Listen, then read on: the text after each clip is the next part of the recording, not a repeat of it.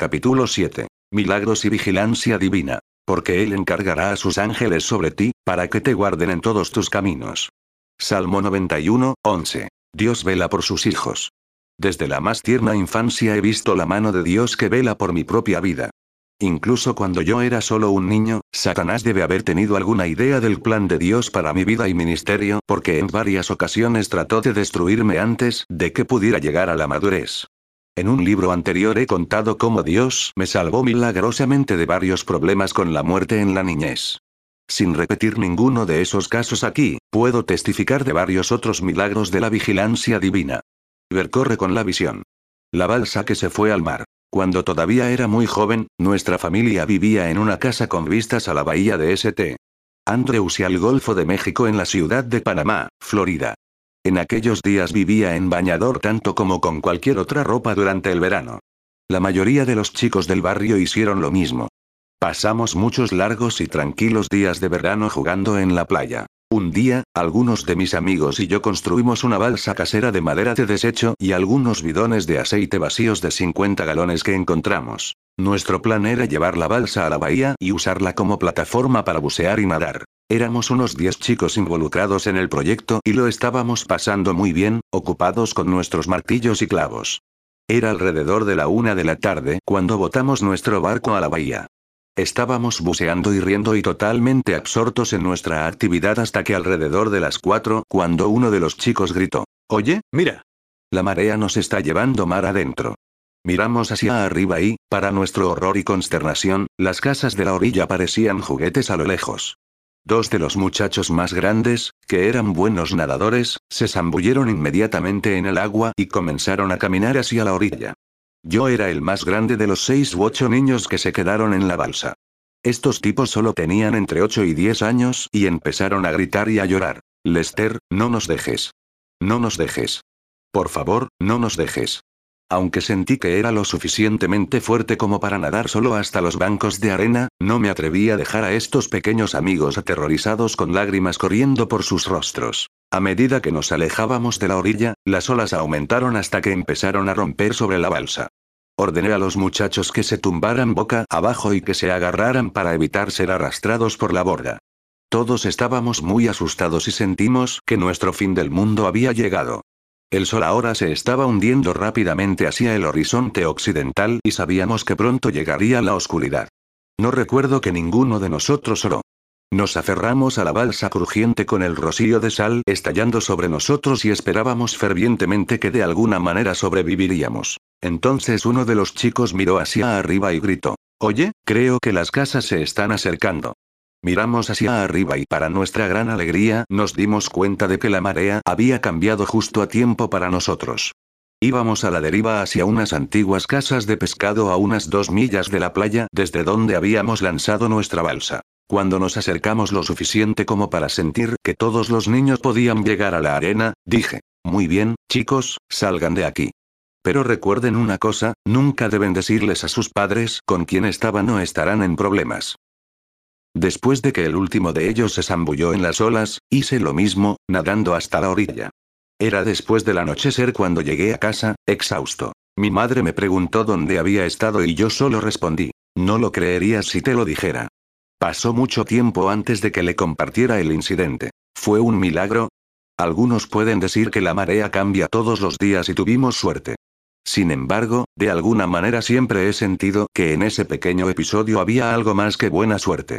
Ya sea que Dios use un fenómeno natural o lo sobrenatural, creo que más veces que aquellas por las que le damos crédito, Él vela por sus hijos y los protege. Muy a menudo he contemplado cómo los hombres y las mujeres necesitan que la marea cambie en sus vidas.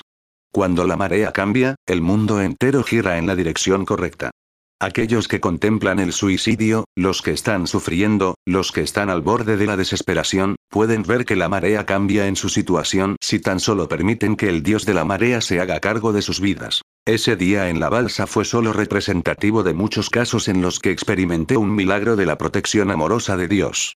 A lo largo de mi ministerio, en muchas circunstancias espantosas, se me ha hecho recordar que tenemos un Dios omnipresente que vela por los suyos. Caer en un volcán en Java. En la isla indonesia de Java, Howard Carter y yo estábamos alojados en la casa de un banquero holandés mientras ministrábamos en su ciudad durante unos días. Nuestro anfitrión nos informó que Indonesia tiene más volcanes vivos que cualquier otra área del mundo. Una noche preguntó, ¿cómo le gustaría mirar hacia el cráter de un volcán vivo? Estaba emocionado por la oportunidad de contemplar un espectáculo de la naturaleza tan formidable. El banquero se tomó el día libre del trabajo y temprano a la mañana siguiente, alrededor de las 4 en punto, tomamos un almuerzo campestre y salimos de la ciudad en auto hasta el pie de una exuberante montaña tropical. Alquilamos caballos y comenzamos el ascenso por la imponente pendiente. A media mañana habíamos subido al borde del cráter donde miramos por la borda. La lava hirviendo saltaba como un infierno líquido en el pozo muy por debajo de nosotros. El hedor de los vapores sulfúricos era casi insoportable. Subí a la punta de la cornisa cubierta de hierba de rodillas y miré durante mucho tiempo, hipnotizado por la impresionante vista. La fascinación de este movimiento del caldero negro fue hipnótica. No me di cuenta particularmente de que el suelo debajo de la cornisa había sido devorado por el infierno viviente debajo de ella. De repente, me di cuenta de que el suelo debajo de mí estaba cediendo, como en una fantasía a cámara lenta. En el momento siguiente, sentí que caía por el aire cuando el suelo sobre el que estaba parado se desprendía por completo y comenzaba a precipitarse hacia la lava burbujeante a 60 metros más abajo. El banquero, que estaba parado a unos pocos metros detrás de mí, me agarró la camisa con reflejos luminosos. Ese hombre de complexión pequeña me tiró hacia atrás por encima de la cabeza con una fuerza sobrehumana y nos tiramos juntos sobre la hierba, hasta que nos detuvimos a unos seis metros del frágil borde del volcán. Miré hacia atrás para ver que donde había estado arrodillado un momento antes, ahora había un enorme agujero del tamaño de un piano de cola. Cuando nos levantábamos y estábamos sacudiéndonos, el banquero dijo, te advertí que tuvieras cuidado. Entiendo lo que quieres decir, le respondí, y le agradecí profusamente por salvarme la vida. Pero ambos sabíamos que alguien más grande que cualquier humano nos había estado cuidando ese día. Accidente de avión en México. Mientras ministraba en la bulliciosa metrópolis de la Ciudad de México, escuché la noticia de un nuevo volcán, Paricutín, que acababa de nacer en el interior de ese país. Fascinado por tales cosas, decidí tomarme un día para echar un vistazo a este espectáculo noticioso que había estallado sin previo aviso en un campo de maíz y enterrado una ciudad entera. Los informes indicaron que el cono de ceniza ya tenía 400 pies de altura y seguía creciendo a medida que las rocas y el fuego líquido seguían saliendo de su boca. En el aeropuerto de la Ciudad de México, compré dos boletos, para mi intérprete y para mí, en un avión postal local que también transportaba a seis o siete pasajeros. Subí a la cabina con el piloto. Nuestra primera parada fue un lanzamiento de correo en una pequeña pista de aterrizaje de hierba. Cuando aterrizamos, me horroricé al ver que los frenos del avión no funcionaban correctamente. El piloto bombeó furiosamente y de alguna manera logró detener su nave. Luego se puso a trabajar en ello. Utilizando una lima, manipuló los frenos durante unos minutos y luego, con un suspiro, dijo, eso debería ayudar. No estaba tan seguro de que el piloto supiera lo que estaba haciendo. Sin embargo, no tuve más remedio que volver a subir al avión y volar hacia la siguiente parada. En nuestro segundo aterrizaje, los frenos no fueron mejores. Parecían peores que antes. Afortunadamente, nuestra pista de aterrizaje estaba en un pastizal de vacas donde el piloto tenía suficiente espacio para dejar que el avión rodara hasta que se detuviera. Esto es peligroso, le advertí. Tendrás que revertir los accesorios para detenerlo la próxima vez. El piloto me aseguró que podía manejarlo y despegamos para nuestro tercer tramo del viaje que era a Paricutín, mi destino final. En este aterrizaje el piloto no entró tan bien como en las dos paradas anteriores. Dejó que el avión aterrizara en medio del campo de hierba y cuando llegamos a la cerca de alambre de púas al final de la pista, seguía rodando a unos 60 kilómetros por hora. Haz algo, hombre. Y grité. Date prisa, dale la vuelta a esta cosa. Le dio la vuelta muy bien, y cuando lo hizo, el pequeño avión se volcó y volcó dos veces. Cuando llegamos a descansar, estaba ileso, pero la puerta estaba torcida y atascada. Pateé el parabrisas y salí rápidamente, temiendo que el tanque de combustible explotara en cualquier momento. Luego corrí, forcé una puerta y comencé a sacar a los pasajeros. Fueron cortados, magullados y sangrando, pero ninguno resultó demasiado gravemente herido. El que parecía más golpeado era el joven que viajaba con yo, sirviendo como mi intérprete. Salió prometiendo. Nunca volveré a volar. Nunca volveré a volar.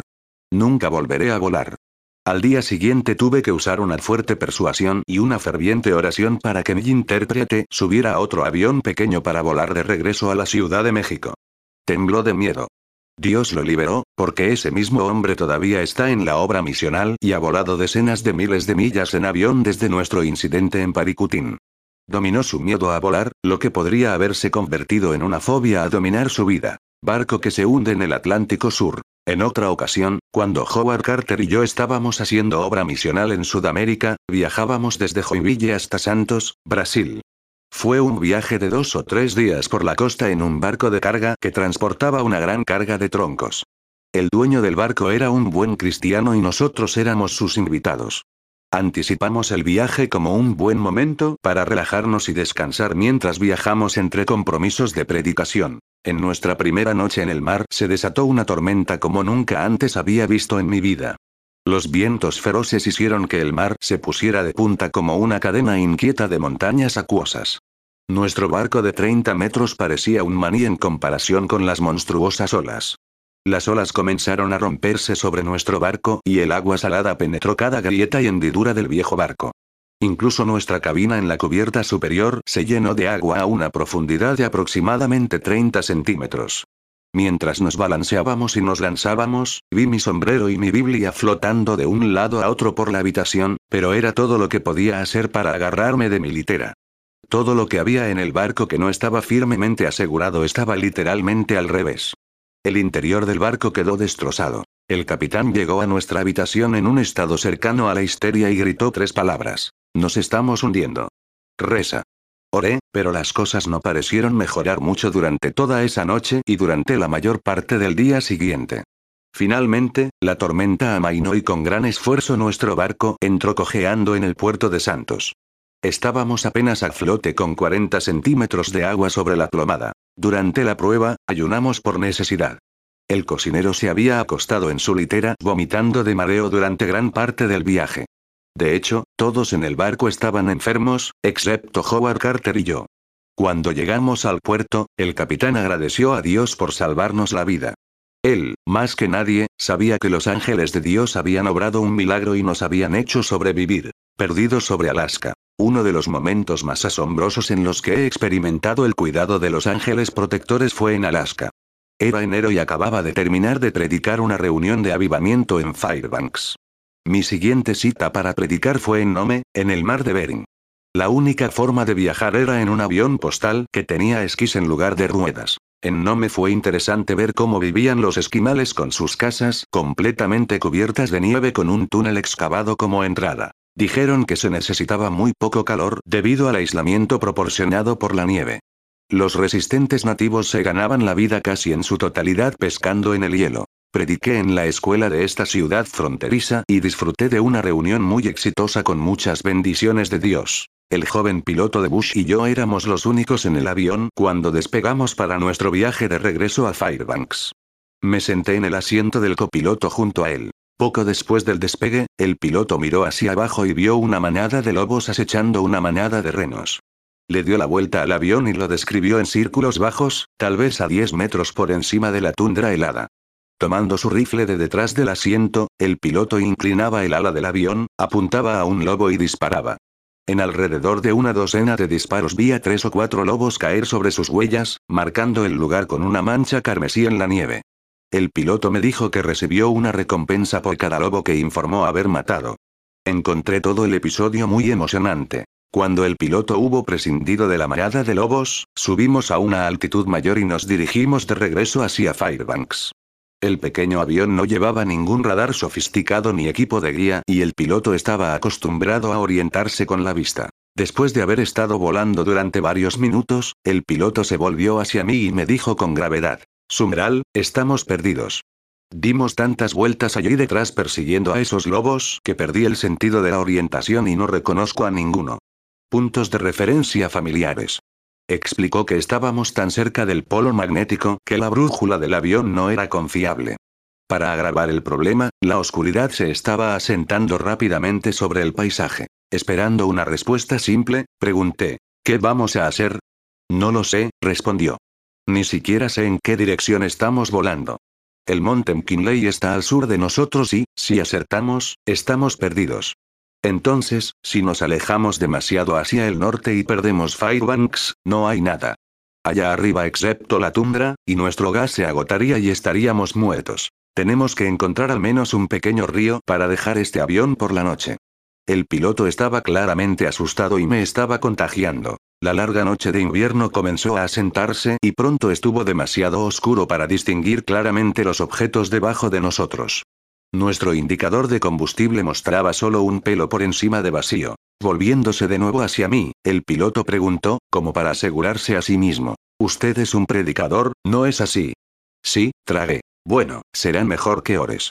Si no lo haces, no lo lograremos. Ya había estado orando en silencio, pero ahora incliné la cabeza y oré en voz alta sin vergüenza. Ahora Señor, no sabemos dónde estamos, pero ciertamente tú lo sabes. Ayúdanos, Señor. Guíanos.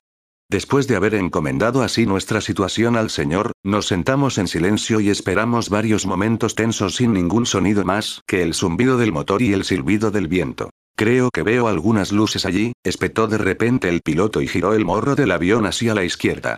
Pronto vimos debajo de nosotros la silueta oscura de un pueblo esquimal situado a orillas de un río helado. Los aldeanos debieron de haberse sorprendido por el ruido de nuestro avión.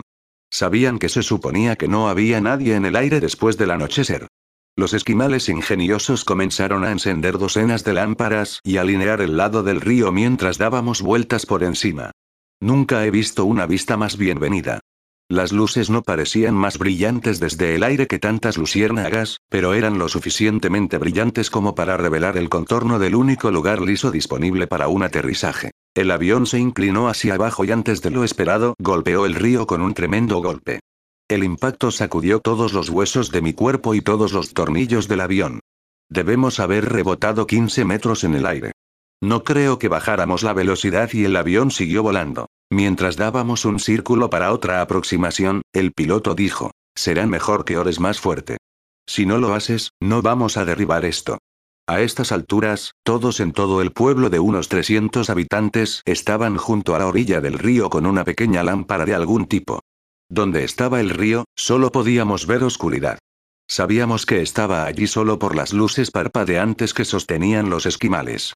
Una vez más golpeamos, no tan fuerte esta vez, rebotando alrededor de cinco pies y luego bajando de nuevo con el maravilloso sonido de raspado de nuestros esquís corriendo por el hielo. Finalmente nos detuvimos incómodamente y dimos la vuelta al avión, llevándolo de regreso al pueblo. Esa noche hubo mucho regocijo y celebración en el pequeño pueblo. Nadie allí había visto nunca algo parecido. El piloto, especialmente, simplemente no pudo darle las gracias a Dios por haberle perdonado la vida. El jefe de correos de la pequeña aldea nos acogió para pasar la noche. A la mañana siguiente pudimos repostar y despegar, y regresamos a Fairbanks en una hora. Balas y bendiciones bajo un senador de matorrales. Estaba llevando a cabo un avivamiento en los campos petrolíferos de Oklahoma cuando era un evangelista muy joven. Algunas de las personas en esa parte del país en esos días eran muy rudas y sus estilos de vida estaban marcados por la violencia. La reunión se llevó a cabo bajo un senador de matorrales, un conjunto improvisado de postes y ramas situado cerca de una carretera muy transitada. Durante mi mensaje una noche pudimos escuchar el repentino chirrido de la goma contra el pavimento seguido de un golpe sordo. Alguien empezó a gritar. Han matado a un hombre. Han matado a un hombre. Escuché otra voz decir que un borracho se había tambaleado frente a un automóvil a toda velocidad. Aprovechando la situación hice un fuerte llamamiento al altar. Aquí este hombre estaba borracho. Había dado su vida al diablo. Ahora está muerto y en el infierno. Con pasión invité a los pecadores a venir al altar del arrepentimiento. Mientras el gemido de las sirenas se desvanecía en la distancia, varias almas se abrieron paso en llanto hacia la experiencia del nuevo nacimiento. A la mañana siguiente, un automóvil se detuvo frente a la casa donde me hospedaba y salieron tres o cuatro jóvenes de rostro osco. Llamaron enojados a la puerta y preguntaron, ¿Está Sumral aquí? No tenía idea de quiénes eran los jóvenes, pero respondí. Soy Lester Sumral. Ven aquí.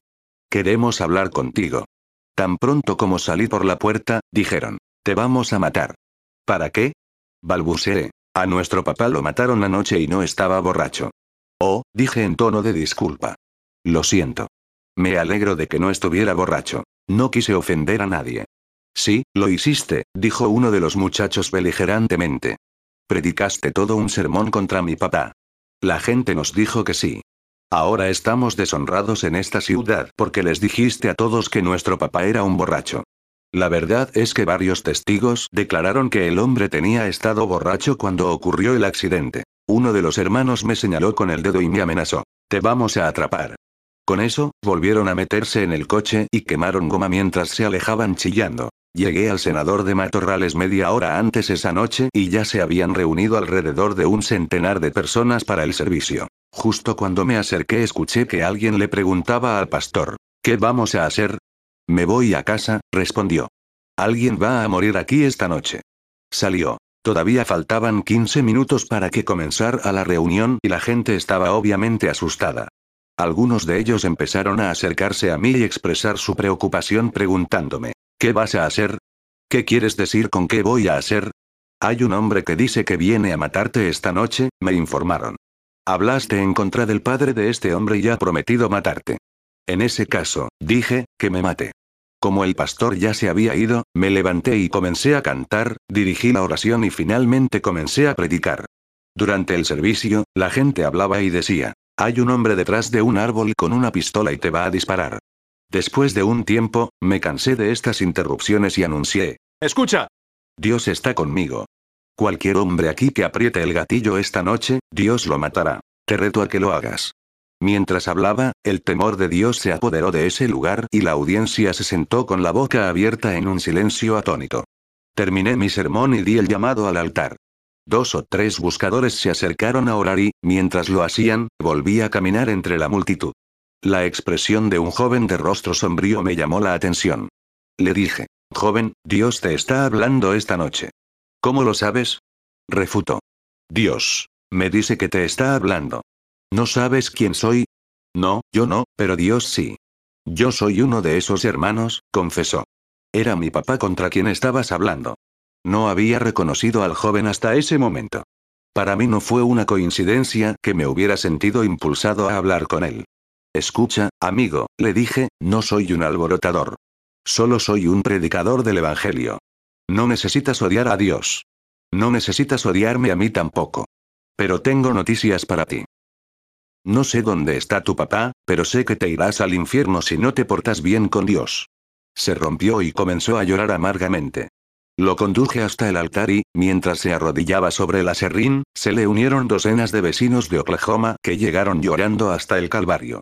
Fue una gran victoria espiritual para toda la comunidad. Recorriendo la guerra de los siete días. A la 1.50 pm del sábado 6 de octubre de 1973, Siria abrió un aluvión de disparos en los altos del Golán e invadió Israel con sus poderosos tanques rusos T-62. Era el día más sagrado del año en Israel, Yom Kippur, y toda la nación estaba en adoración. En cuestión de minutos, todas las ciudades y pueblos de Israel escucharon el grito de las sirenas y Oriente Medio estaba nuevamente en guerra.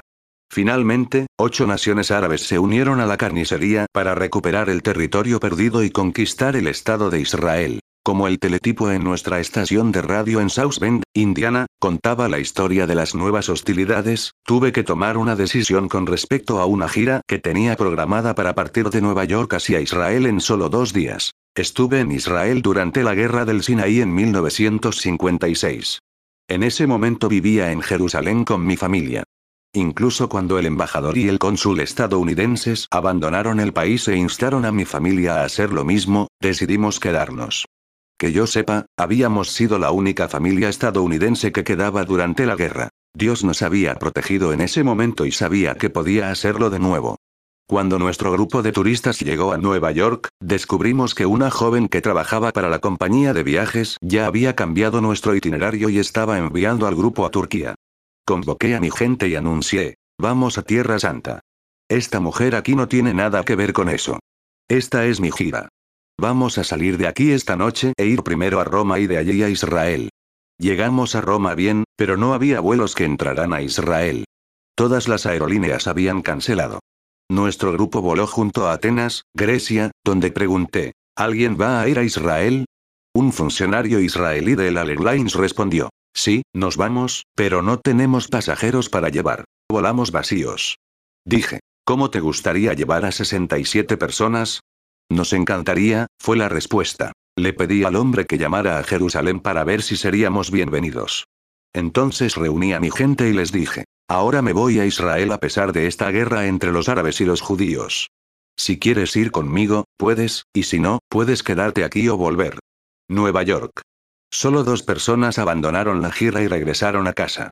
Cada uno de los demás firmó un descargo de responsabilidad personal para la compañía de viajes. Qué emocionante fue aterrizar 10 minutos después de la medianoche en suelo israelí en el aeropuerto de Lod. No hubo formalidades personalizadas, solo una gran bienvenida. Encontramos a Israel sorprendentemente tranquilo y silencioso. El nuestro era el único grupo de turistas en todo el país y todos los hoteles estaban cerrados. Abrieron un buen hotel en Jerusalén solo para nosotros y nos trajeron un conductor de autobús del frente de batalla del Sinaí para que nos llevara a través de la tierra. Nunca, en más de 30 viajes a Israel, me han tratado con tanta realeza. Fuimos visitados en nuestro hotel por el ministro de Turismo israelí, quien expresó su agradecimiento por nuestra presencia. Nuestro único inconveniente fueron los apagones nocturnos, pero no fueron demasiado inconvenientes porque nuestro grupo llevó a cabo estudios especiales de profecía por la noche. Nunca he visto a un grupo disfrutar más de una gira. Nunca olvidaremos la noche en Jerusalén cuando nos reunimos en un auditorio subterráneo con un grupo local de creyentes compuesto por muchas denominaciones. La sala de reuniones estaba bajando unos escalones empinados sin ventanas exteriores. Una vez más, el apagón no nos impidió. Una noche en Jerusalén, llevé a un grupo de nuestros hombres a caminar a la ciudad vieja alrededor de la medianoche. Fuimos detenidos por un jeep militar que nos arrojó sus luces, e inmediatamente dije, somos estadounidenses. De lo contrario, simplemente hablamos con los soldados que portaban ametralladoras cuando los pasamos en cada esquina. Durante el día pudimos ver los chorros de agua mientras volaban hacia Siria sobre el mar de Galilea o bajando por la costa mediterránea hacia Egipto. Durmiendo en Tiberíades escuchamos el rugido de los cañones mientras se libraba una de las batallas de tanques más grandes de la historia. Unos 1500 tanques a la vez estuvieron involucrados en conflicto. Vimos que muchos de estos tanques rusos capturados eran devueltos a Israel para repararlos y usarlos en el ejército israelí. También se nos permitió fotografiar zonas de guerra y equipo capturado. Pudimos visitar todos los puntos de nuestro itinerario excepto el Mar Muerto, que estaba cerca de la zona de batalla.